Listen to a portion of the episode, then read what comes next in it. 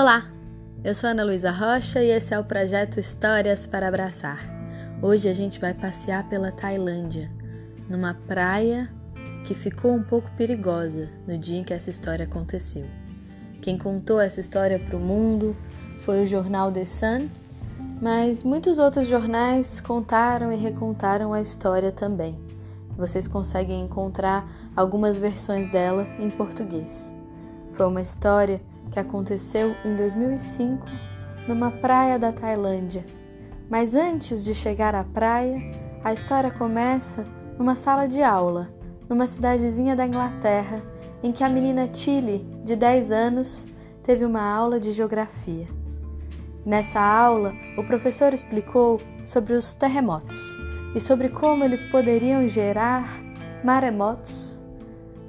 Mostrou um vídeo ensinou aos alunos como fazer para reconhecer quando o mar recuasse, quando houvesse perigo e fosse preciso fugir de um possível tsunami.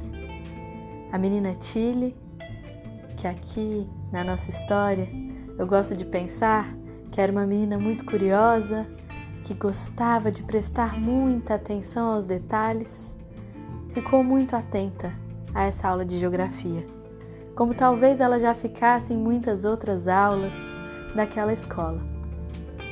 Chegaram as férias e Tilly foi para a Tailândia com o pai, a mãe e a sua irmã de sete anos. Passeando por lá, um dia eles resolveram ir à praia. E quando estavam curtindo as suas férias, o sol, um dia bonito, de repente o mar começou a fazer uns movimentos diferentes. Algumas bolhas, começou a recuar e Tilly, que era uma menina atenta, que tinha tido uma aula importante um tempo antes das férias, lembrou da sua aula, reconheceu terremoto que geraria o tsunami. Ficou muito assustada Precisou avisar a mãe correndo do que era que estava acontecendo. A mãe dela não entendia nada daquilo, como eram os tsunamis, os maremotos, os terremotos, como as coisas se formavam. E a Tilly, ficando cada vez mais nervosa, explicava, explicava para a mãe que eles precisavam convencer as pessoas da praia a ir embora. Eles tinham pouco tempo. Ela aprendeu na aula de geografia. Eles tinham talvez 10 minutos. Era para ser rápido. Eu não sei dizer exatamente como essa família conseguiu. A mãe da Tilly não entendia nada daquelas coisas, mas confiou na sua menina na sua menina atenta, curiosa, que tinha assistido aquela aula e tinha aquela informação para ajudar tantas pessoas. Então eles conseguiram avisar os outros turistas, as outras pessoas que trabalhavam ou passeavam naquela praia, para que eles saíssem dali e corressem ao máximo. Avisaram as pessoas do hotel para que elas conseguissem mobilizar mais gente. Conseguiram fugir, esvaziar aquela praia. O tsunami veio como Tilly já tinha imaginado, do jeitinho que o professor de geografia tinha ensinado naquela aula numa cidadezinha no interior da Inglaterra, um tempo antes. E foi assim que uma menina de 10 anos de idade e várias outras pessoas que resolveram confiar numa menina de 10 anos de idade e um professor de geografia que deu uma aula para essa mesma menina salvaram 100 pessoas que estavam naquela praia e conseguiram fugir antes que a grande onda chegasse.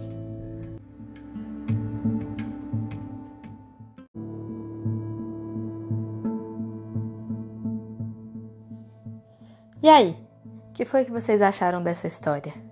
O que foi que vocês sentiram ao longo do balançar das ondas, do correr, dos avisos, dessa menina atenta e curiosa desse professor dedicado, dessa família que escutou o que a sua menina tinha a dizer, desses adultos e crianças que passearam com a gente da Inglaterra até a Tailândia no nosso abraço de hoje. Espero que vocês tenham se sentido abraçados e abraçadas pela história do anjo da praia, que foi como o The Sun, o jornal, chamou a Tilly ao contar essa história, e é o nome que eu uso aqui no nosso episódio também.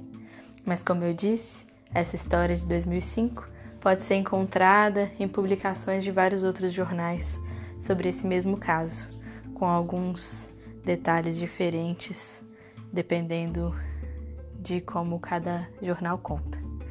Eu vou deixar aqui um abraço e uma dedicatória dessa história para minha prima Maíra, que é professora de geografia e acho que vai gostar de saber que um colega dela de profissão deu essa aula tão bem dada para essa menina, que tão atenta pôde ajudar essas pessoas.